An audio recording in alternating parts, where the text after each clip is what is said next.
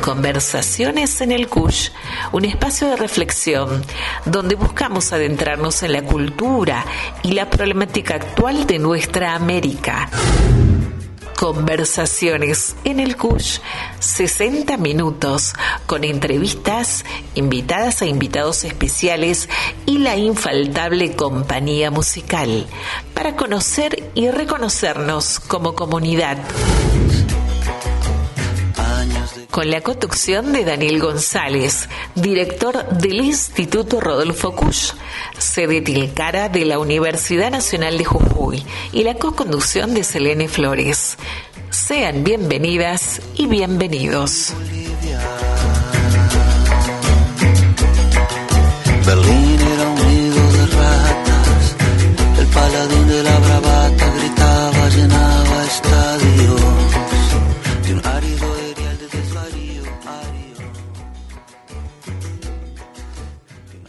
Buenas tardes, estamos iniciando un nuevo programa de conversaciones en el CUSH.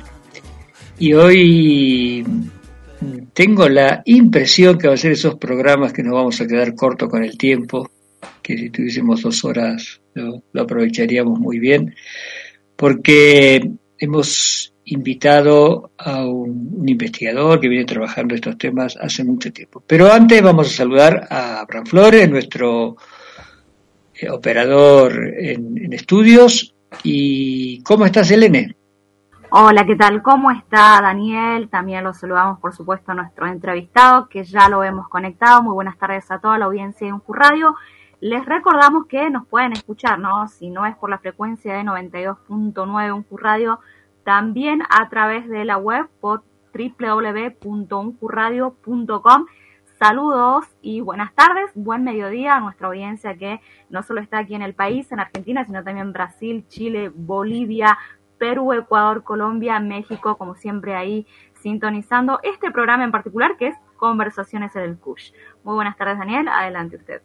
Sí, y además, bueno, tenemos las repetidoras en Libertador y en Humahuaca, ¿no es cierto? Que también eh, en nuestra provincia que también este, están pasando. Eh, bueno, vamos a presentar a nuestro invitado, vamos a ser, como siempre, breves en, con el currículum. Eh, nuestro invitado de hoy es Iván Ariel Fresia. Hola Ariel, ¿cómo estás? ¿Qué tal? Buenas tardes Daniel, buenas tardes Elene, buenas tardes a todos los oyentes. Bueno, un gusto. Eh, Ariel Fresia o Iván Ariel Fresia es doctor en historia, eh, es un investigador que participa en varios grupos de Claxo sobre las temáticas que vamos a trabajar hoy, justamente, eh, y, que ha escrito últimamente, se publicó el año pasado, un libro muy interesante eh, sobre dos pensadores, uno es Rodolfo Kusch y otro es Juan Carlos Canón, un sacerdote jesuita, filósofo, filósofo de la religión, eh, fallecido también el, año pasado, eh, y que además era el director del último grupo de investigación en el que participó Kusch, un grupo de investigación potentísimo, y sin duda, bueno, la, el fallecimiento de Kusch, entre otras cosas, este, fue un fue un, eh, una pérdida grande para ese grupo porque era una especie de, olla a presión de pensamientos, debates y, y esas cosas. Bueno, eh, ya algún día hablaremos sobre, sobre ese grupo y, el ambiente de eh, que en los años 70 había alrededor de la filosofía latinoamericana, la filosofía de la liberación y quizás alguna, alguna referencia a Ariel que conoce muy bien, muy bien este tema. Ariel, eh, hoy vamos a, acercarnos a hablar sobre tres temas que, están muy relacionados, sobre los conceptos, y vamos a hacerlo un poco haciendo referencia a Kush, pero no haciendo arqueología, diciendo decía esto, lo otro y lo demás allá, sino simplemente tratando de pensar sobre nuestra realidad de hoy, que sin duda es muy distinta a la de a, la que fue analizando Kush hace ya más de cuatro décadas eh, atrás, eh, sobre eh, pueblo, sobre trabajo, eh, sobre religión. Y si te parece, ahora hacemos un pequeño alto, escuchamos un temita musical y enseguida emprendemos nuestro diálogo. ¿Te parece, Selene? Claro, mucho, parece un momento apropiado, Daniel, así que ¿qué le parece si vamos con nuestra primera propuesta musical? En este caso, vamos a agradecerle también, como siempre, a Adriana González Burgos con estas grandes joyitas que prepara para el programa. En primer término, vamos a escucharla a Susana Vaca con Hasta la Raíz, compuesta por Leonel García y Natalia Lafourcade.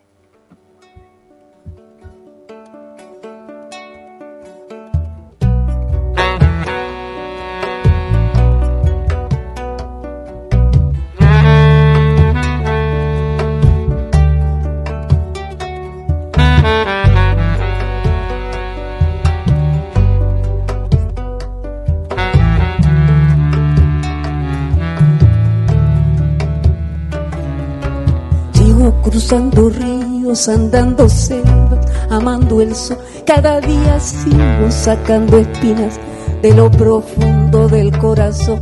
En la noche sigo encendiendo sueños para limpiar con el humo sagrado cada recuerdo.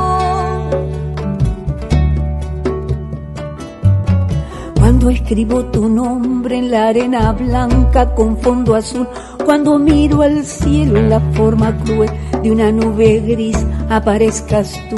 Una tarde subo una alta loma, mire el pasado, sabrás que no te he olvidado. Yo te llevo dentro hasta la raíz y por más que crezca, vas a estar aquí aunque yo me oculte tras la montaña y encuentre un campo lleno de caña, no habrá manera, mi rayo de luna, que tú te vayas.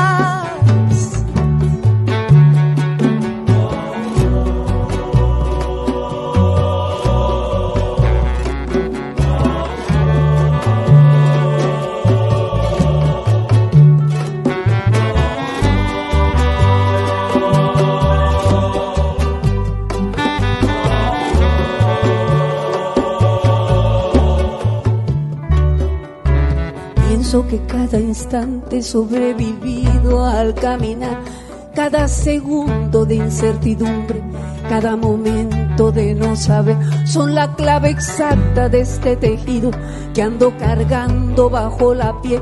Así te protejo, aquí sigues dentro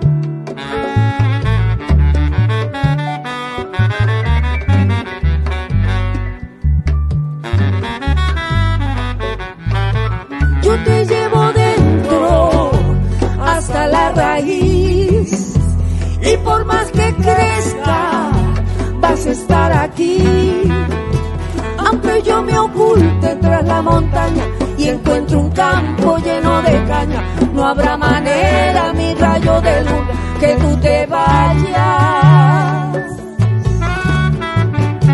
Yo te llevo dentro hasta la raíz y por más que crezca, vas a estar aquí. Aunque yo me oculte tras la montaña y encuentre un campo lleno de caña, no habrá manera, mi rayo de luna, que tú te vayas.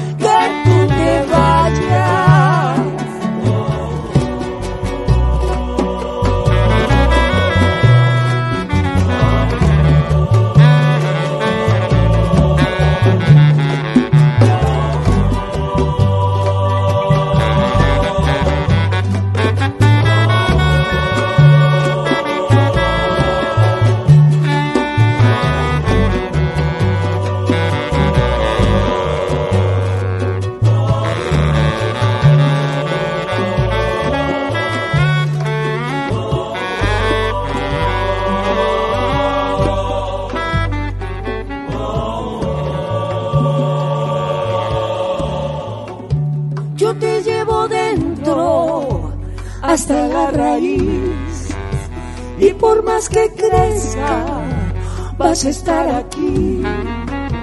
Aunque yo me oculte tras la montaña y encuentre un campo lleno de caña, no habrá manera, mi rayo de luna, que tú te vayas, que tú te vayas.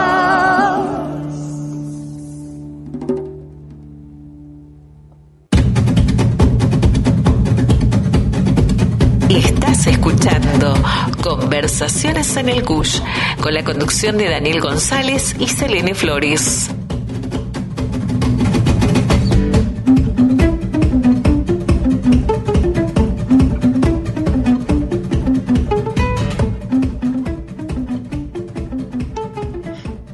Bueno, escuchamos este, este bello tema que creo que nos, nos va acercando eh, el primer punto que quería tratar con vos, Ariel, es sobre la religión en el pensamiento popular, indígena, americano.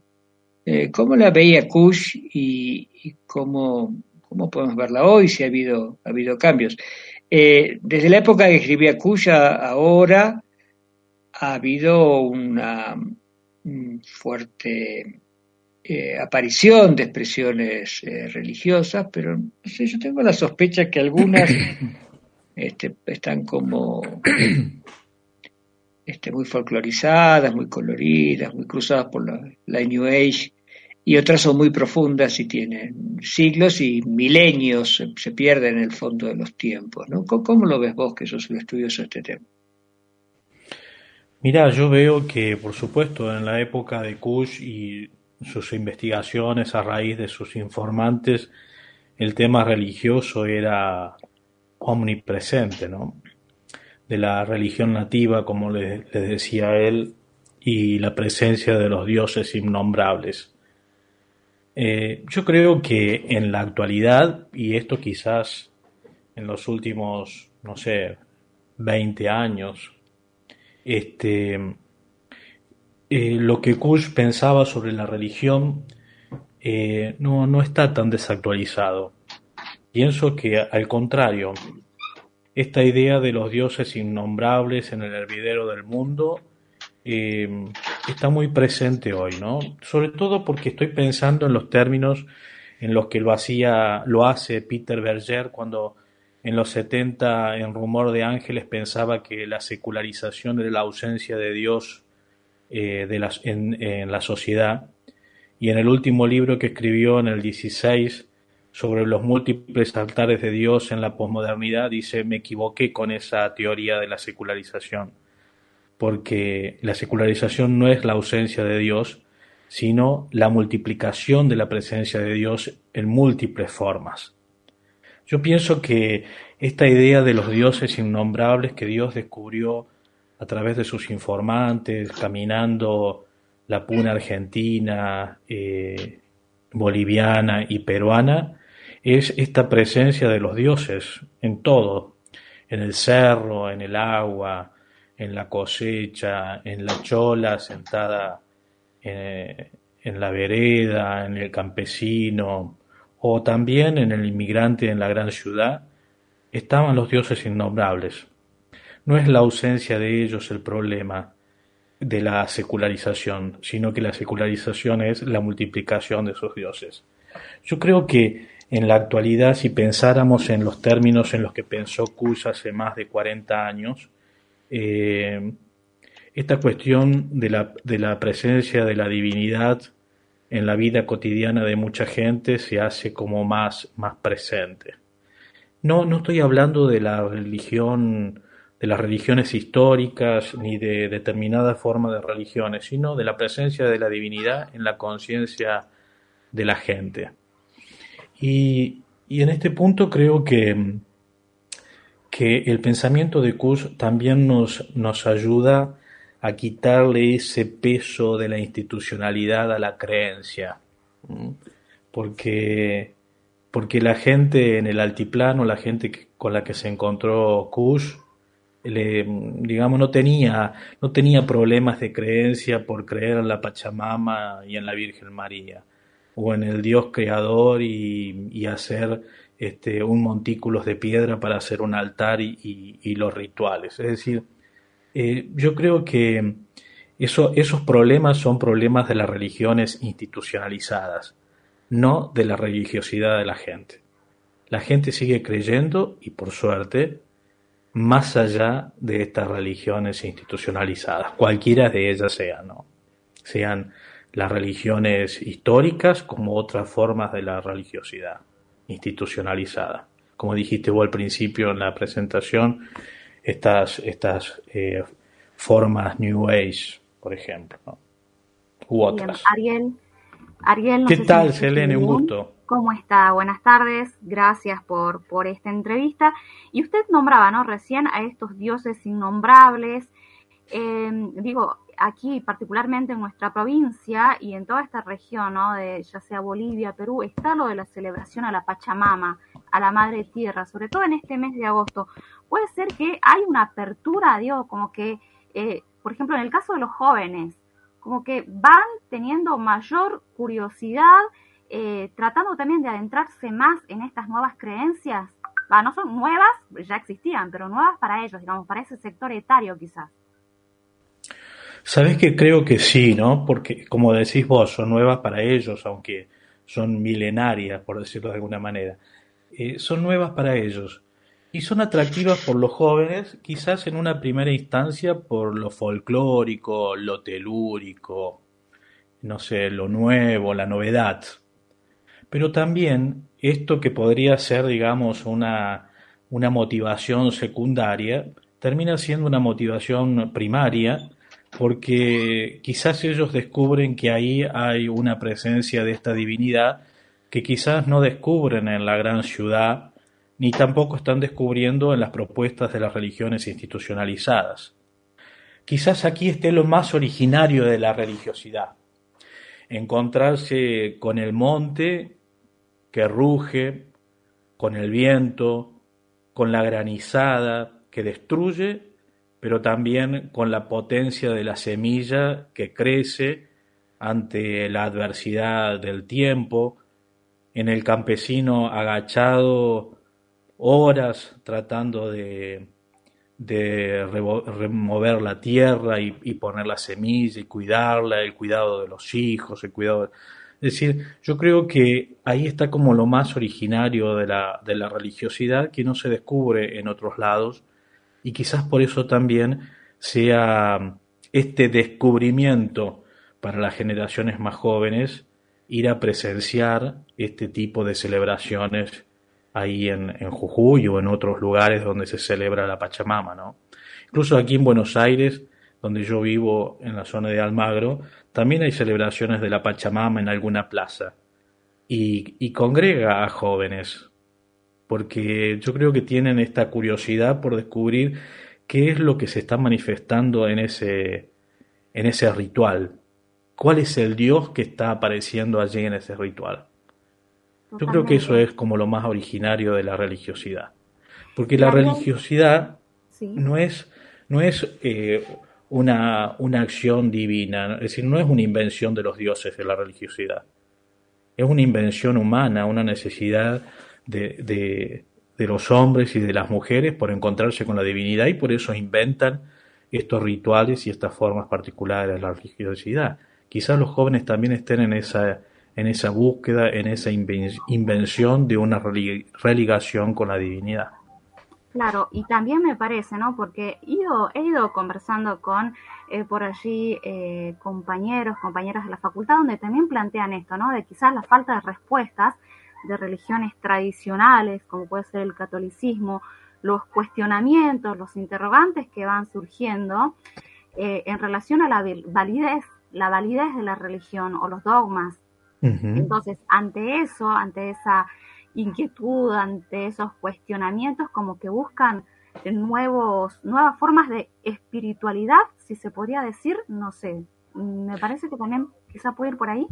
Creo que sí, que son nuevas formas de la espiritualidad, quizás más despojadas del ropaje institucional, de esto que vos decís, de los dogmatismos, incluso de las moralidades, e incluso también eh, cierta desnudez intolerable ante encontrarse con una divinidad en un monte o en un llano o en, no sé, en un lugar despojado, digamos, despojado de construcciones donde tenemos una pira de rocas y, y quizás ese despojo es lo que, lo que está trayendo en este momento no solamente a los jóvenes, ¿no? sino también a otras personas, adultos, lo está trayendo hacia, a acercarse a expresiones em, quizás más genuinas eh, de, la religiosidad, donde los sujetos se conocen entre ellos, establan relaciones y, quizás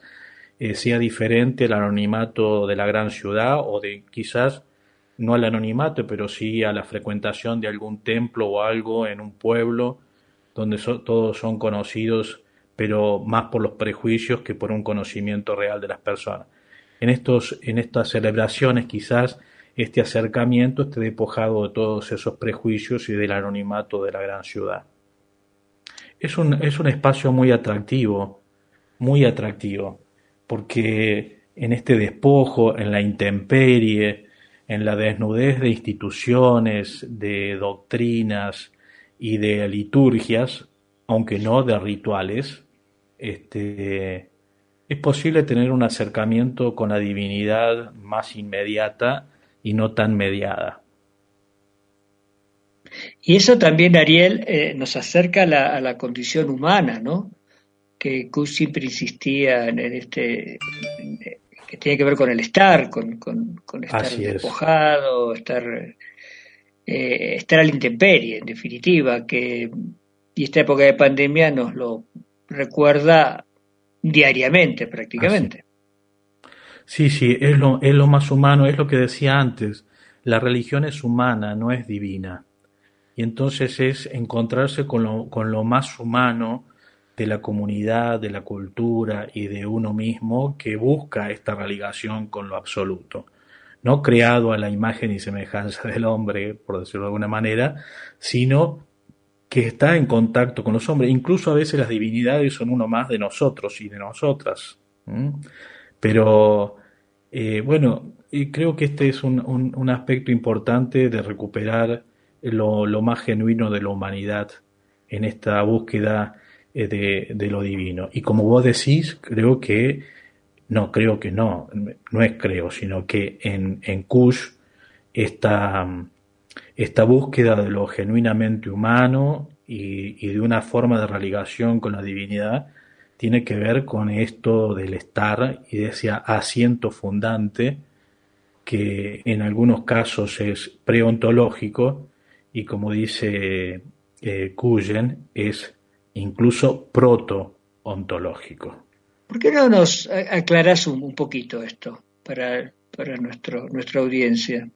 Bueno, es una cuestión un poco compleja, muy, filosófica, pero eh, diciéndolo así, incluso siendo un poco hereje, por decirlo de alguna manera, este, haciendo esta transposición didáctica, se podría decir que eh, el estar es anterior al ser.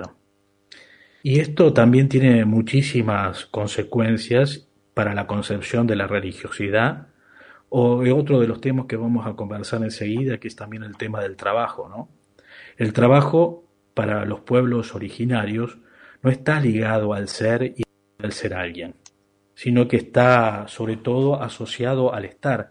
Entonces uno no, no trabaja para tener, sino que trabaja para satisfacer una necesidad personal y comunitaria. Por eso en los pueblos originarios no hay esta esta concepción de querer tener más, de acumular.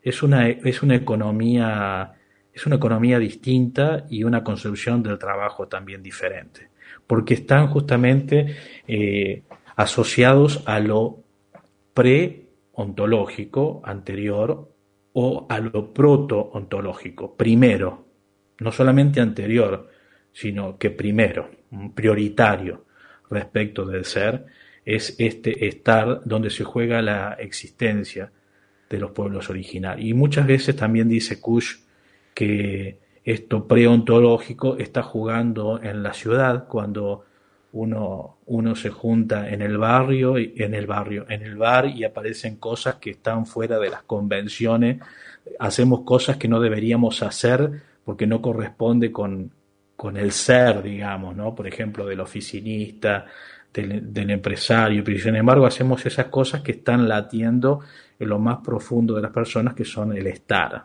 Y, y, y se nos, como dice Kush, se nos escapa el indio. ¿eh? porque, porque bueno, es, es, lo más originario que tenemos, aun cuando aparentamos ser alguien. Bueno, eso, es el anterior. Claro, eso era una, una un, acierto de, de Kush al describir la preocupación de las clases medias por el ser alguien, ¿no? Totalmente, sí. Como, pero para eso hay que hacer algo que no es lo que somos nosotros, que no es como nosotros, sino sino otros.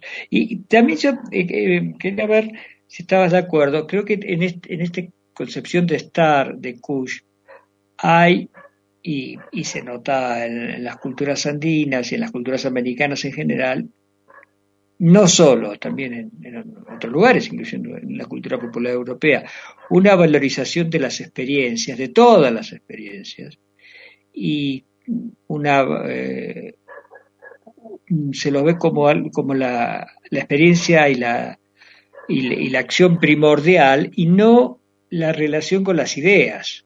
Así que es. lo que nos, nos viene azotando desde hace algunos siglos, ¿no?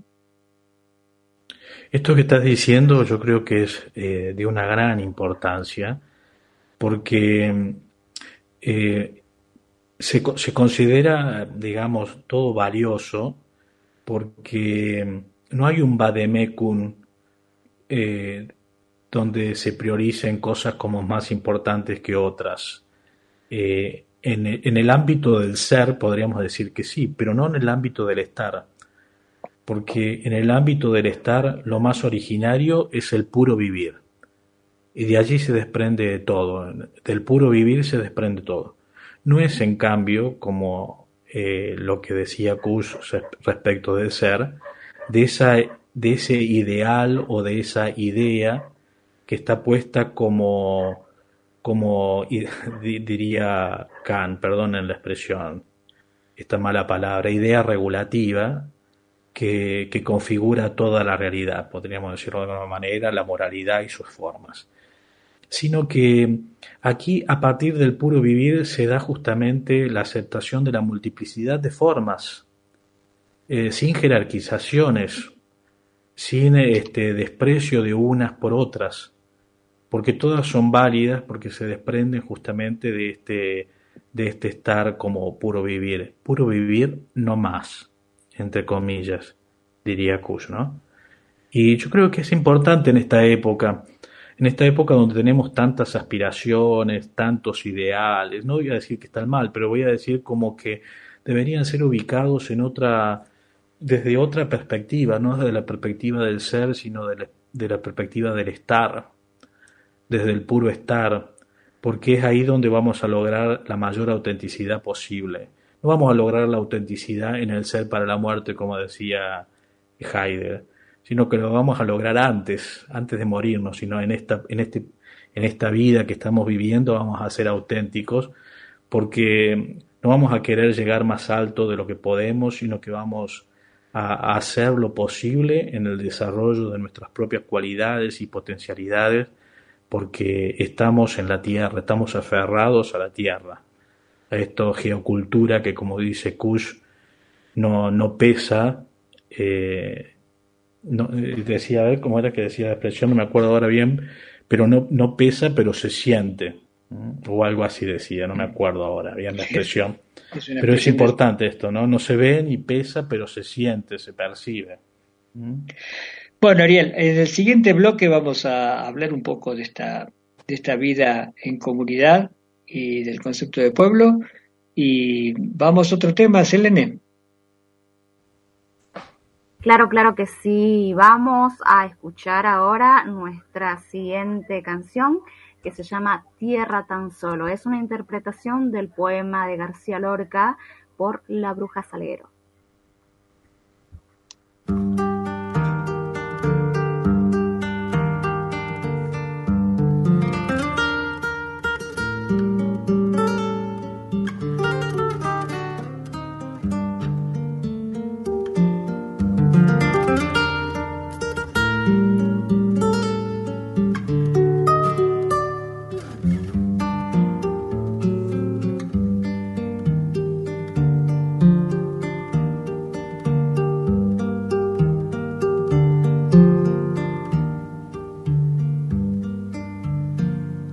Tierra, tan solo tierra para las heridas recientes.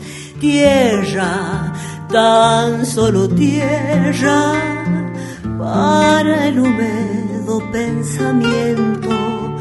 Tierra, tan solo tierra para el que huye de la tierra.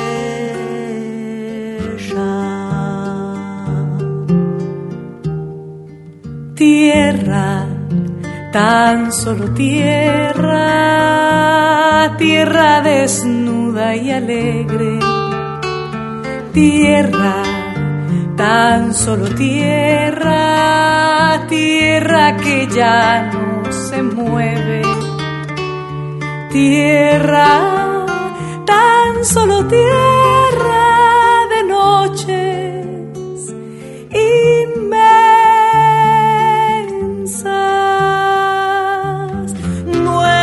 ceniza en vino de las cosas quemadas. Lo que yo vengo buscando es tierra.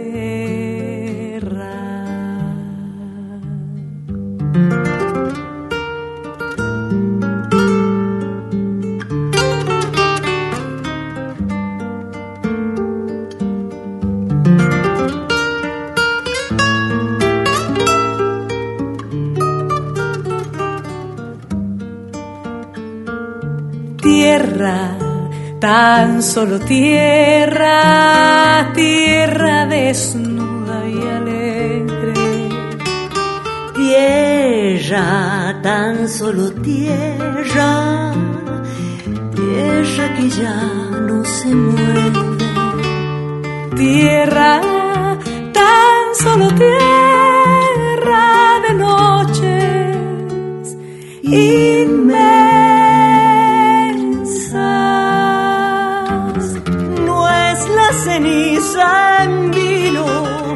De las cosas quemadas.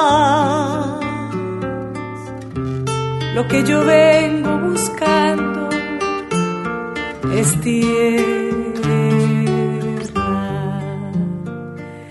Viento en el olivar, Viento en la sierra.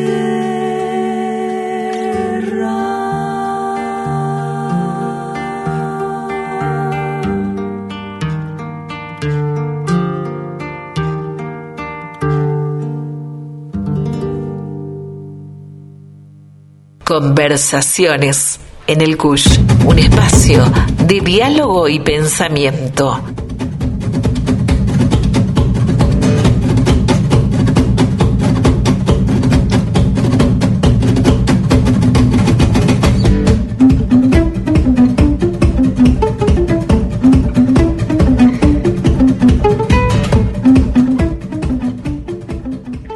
Acá estamos volviendo con nuestro entrevistado de hoy, Ariel Fresia, investigador, eh, doctor en historia, y estamos, hemos estado hablando sobre la religión en el mundo contemporáneo que nos toca a nosotros vivir. Y, y ahora vamos un poco al, a, a un tema que cada tanto tratamos en este programa, que es el concepto de pueblo. Eh, porque los seres humanos no vivimos solos, ¿no es cierto? Pero, ¿qué es el pueblo? Es una, es siempre, siempre es, una, es un concepto, es, a veces se lo ve como algo simplemente cuantitativo. Eh, o sea, el que gana las elecciones es el pueblo, representa al pueblo, a veces es un, es un concepto eh, político. ¿Qué, ¿Qué nos aproxima a Kush y qué actualidad tiene este su pensamiento respecto de esta categoría, este concepto de pueblo? Sabes que eh, me quedé pensando en la canción que escuchábamos recién sobre tierra, que me parece que es formidable, y me acordé de la frase que no me había salido en el bloque anterior.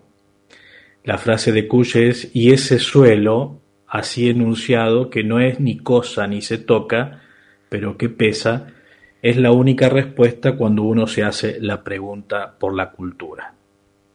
Y ahí viene esto del pueblo, porque en Kush, eh, pueblo no, no está definido nunca, vamos a decir, pueblo es esto, o pueblo es aquello, o el pueblo está acá, o el pueblo está allá, sino que él dijo en una, en una de sus publicaciones, que es en Geocultura del Hombre Americano, él dijo que cabe pensar que también y ante todo el pueblo es un símbolo.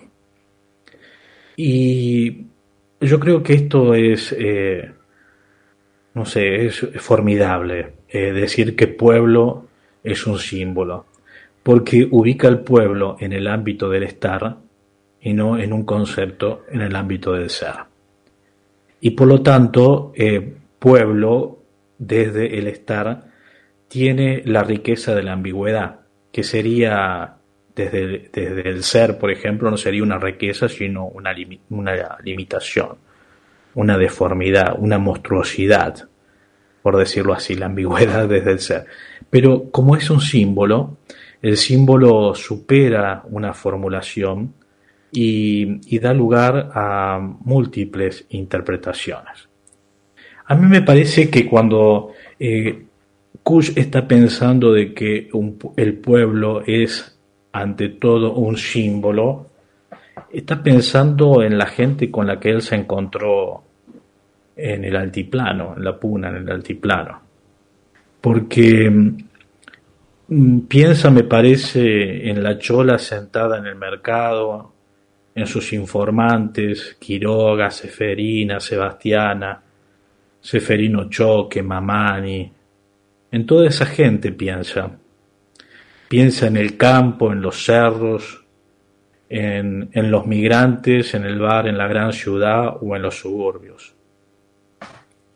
Fundamentalmente cuando dice que el pueblo es un símbolo, eh, quiere manifestar que no es una abstracción, que contiene a todos por lo mismo, en una especie de universalidad, una objetividad universal, como una definición, por ejemplo, sociológica o una definición filosófica y hasta incluso una cierta definición política o de públicos desde el ámbito de la comunicación, por ejemplo.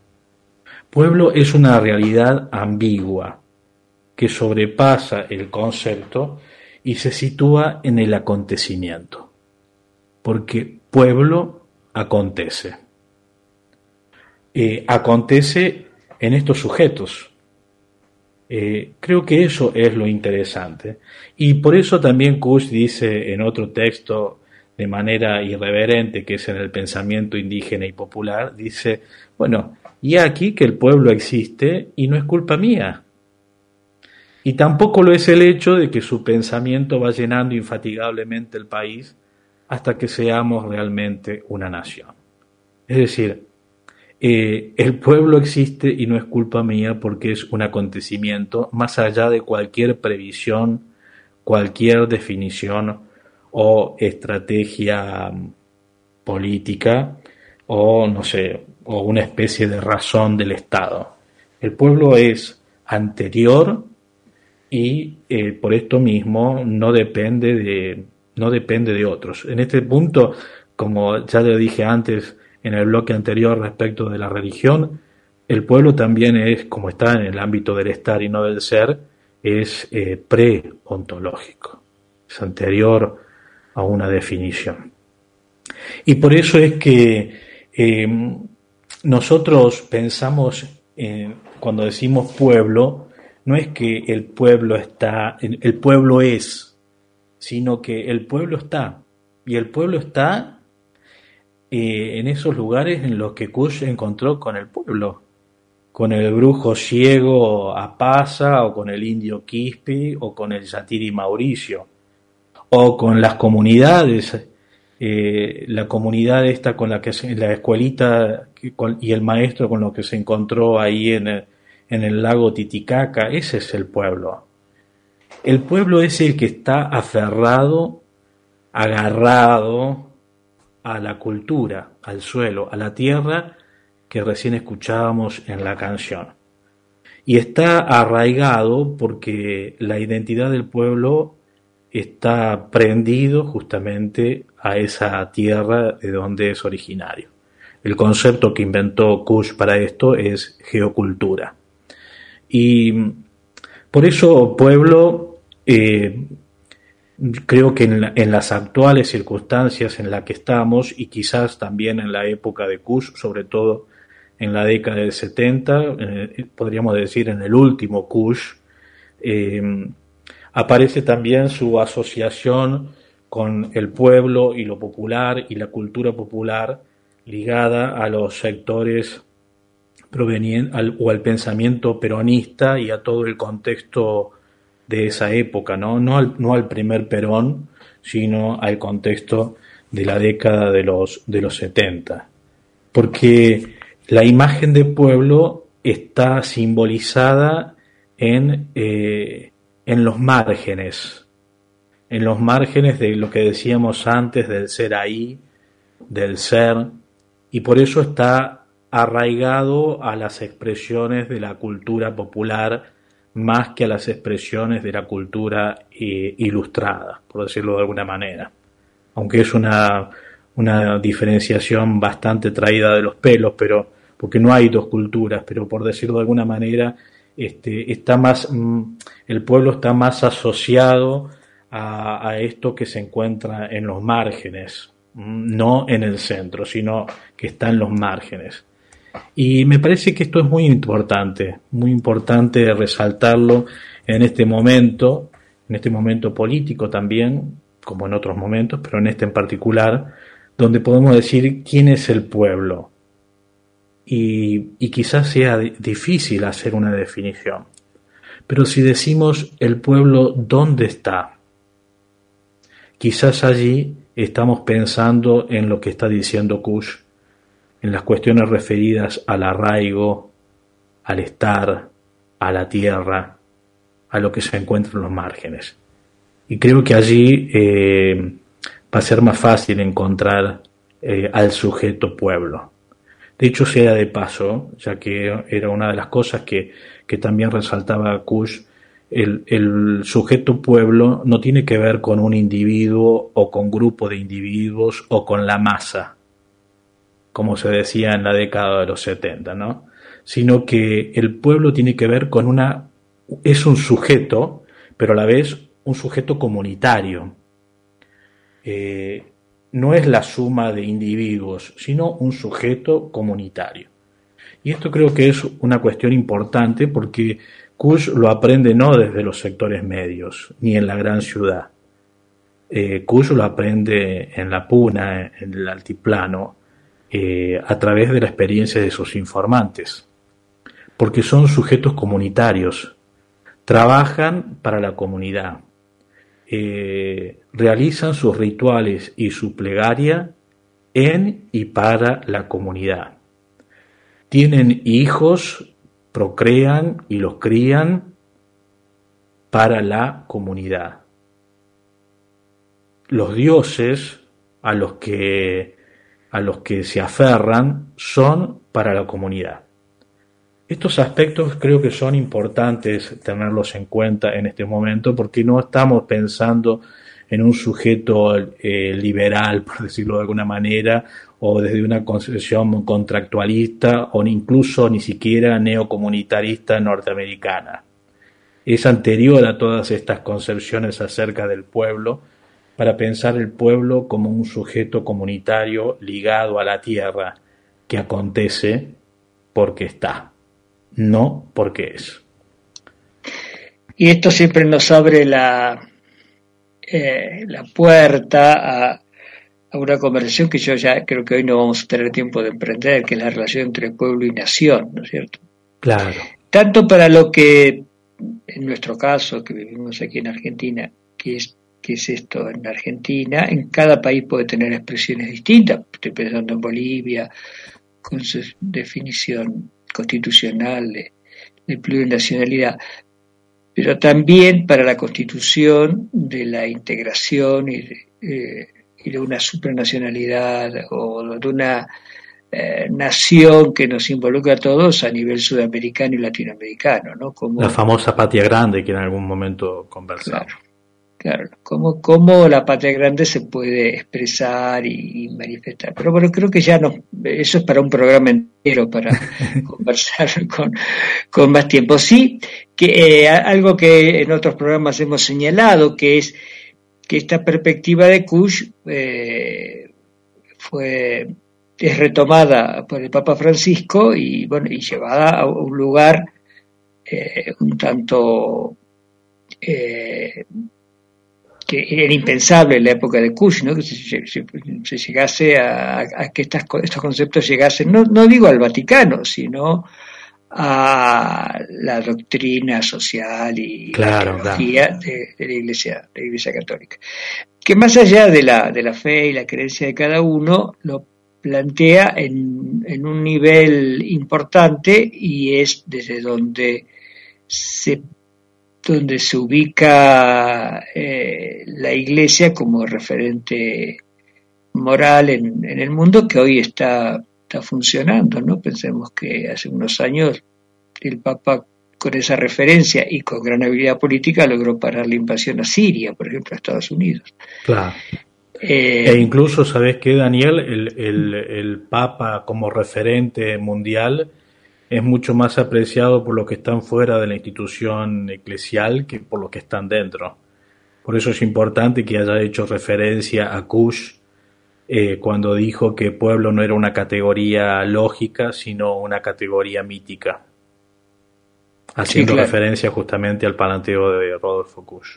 Sí, sí, sí, sí.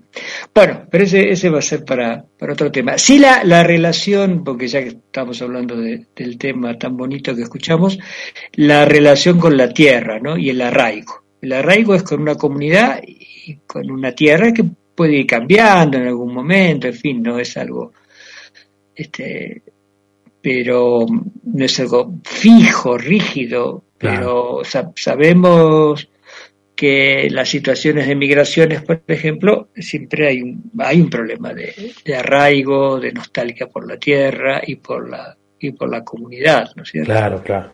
En Quechua, quien no tiene comunidad de referencia es, casi un, una, un paria. un paria, una persona pobre, digamos, que ha quedado así. Este, y eso es la, por otro lado, es una, condición prácticamente básica en nuestro en el capitalismo, ¿no? En la sociedad moderna capitalista, no tener mayores relaciones o en todo caso ascribirse a la comunidad que uno se le da la gana. Entonces, si consigue asociarse a un club que tiene una cuota más alta, pasa a formar parte de esa, de esa comunidad, o, de los que siguen a un club de fútbol, en fin, es, es todo muy sencillo, parecería, pero que genera mucha es muy complejo y si lo vemos desde Kush, en todas estas cosas se nos sale el indio. Mm. Se nos sale el indio en el sentido de que está latiendo este aspecto seminal, este aspecto ancestral, por decirlo así, ¿no? Eh, incluso esta, esta economía, si querés, este, de los pueblos originarios, eh, e incluso también una forma de ciudadanía está ahí como en el trasfondo y que todavía no puede, no puede emerger porque hay todo un pensamiento connotativo y causal y una política estratégica o una economía liberal que no lo permite. Pero si, tomamos en, en referencia los informantes de Kush, nos damos cuenta que así como la comunidad era muy importante, el trabajo, la producción, eh, también son muy importantes porque además de estar ligados a la comunidad, producir por y para la comunidad, están eh, anclados en una decisión de la divinidad, porque la comunidad puede trabajar en el campo, pero si la divinidad decide una seca o un torrencial, una tormenta torrencial o una pedrada, eh, cambia los planes de, la comunidad. Por eso es que el trabajo, la economía, la producción en los pueblos originarios está sacralizada, está justamente en relación a este sustrato religioso ancestral, esta religación con, con los dioses. Con los dioses que, como ya lo dijimos en la primera parte, los dioses que son las montañas, es el trueno, es el relámpago, es el que hace crecer, también el que da la vida o, o, el que de alguna manera también eh, la, la, quita o la restaura o la transforma, ¿no? Creo que esto son cosas muy importantes, pensar eh, desde la perspectiva de la eh, seminalidad, desde el suelo, esta semilla que crece para el fruto, diría Kush, y no en esta, en esta preocupación de descender de la economía moderna, del trabajo moderno, de una especie de, de neutralidad absoluta en donde no se roza en ningún momento con los dioses innombrables, sino que se roza con nuestra pretensión de ser alguien. Mientras en, en los pueblos originarios asciende la salvación, la producción desde, desde el suelo hacia la divinidad. Yo creo que son cosas que a nosotros nos deberían hacer pensar en esta época. Preguntas que tienen que ver con el sentido de la vida, con el sentido del trabajo, de, no sé, de la existencia misma, ¿no? O, de la comunidad, o de las formas de expresar la ciudadanía, tienen que ver con si vamos a descender para ser alguien o vamos a ascender para, para el puro estar. Bueno, Ariel, se nos fue pasando, nos fue pasando la hora eh, nos quedamos con, esta, con, estos, con estos temas.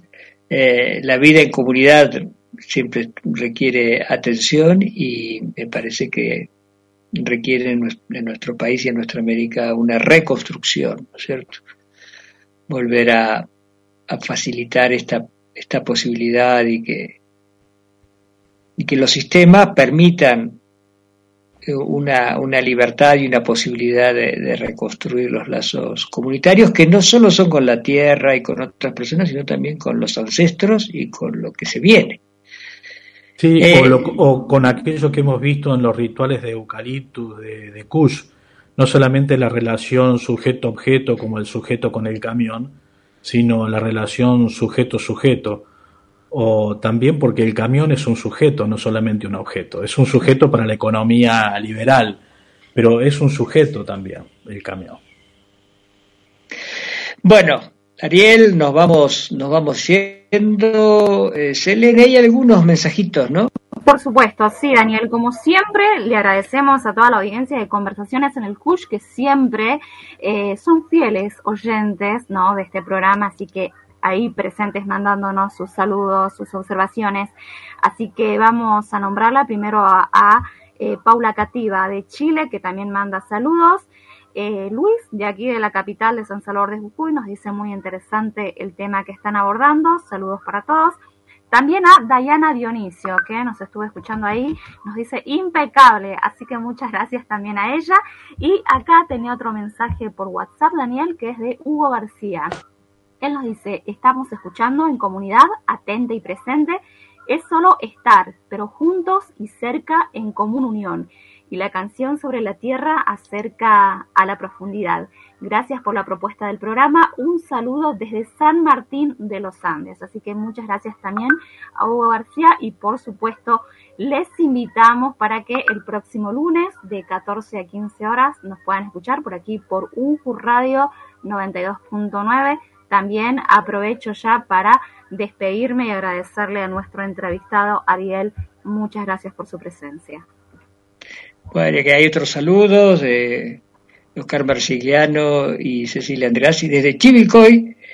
Y Gabriela Victoria dice que hermoso programa, gracias por compartir acerca de estos temas y la música tan bella en estos momentos críticos tan duros en los que crece el desarraigo y millones de desplazados duelen alrededor del mundo las categorías crujen. Desde Citibel, que es una, una localidad muy cercana a La Plata, por internet escuchando.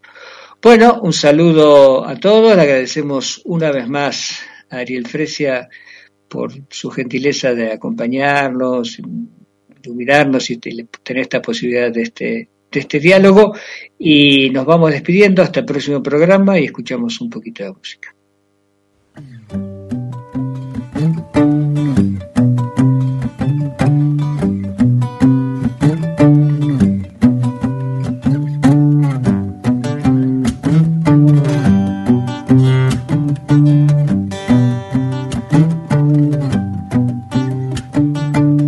Dentro de un surco abierto vi germinar un lucero de infinita soledad y con una canasta le vi regar con agua del arroyo de oscuridad. Amala ya la siembra se echó a perder, el agua del arroyo se echó a correr al lucero le gusta la claridad y al agua del arroyo la libertad. No dio fruto el lucero, se fue a alumbrar y el agua del arroyo le fue a cuidar.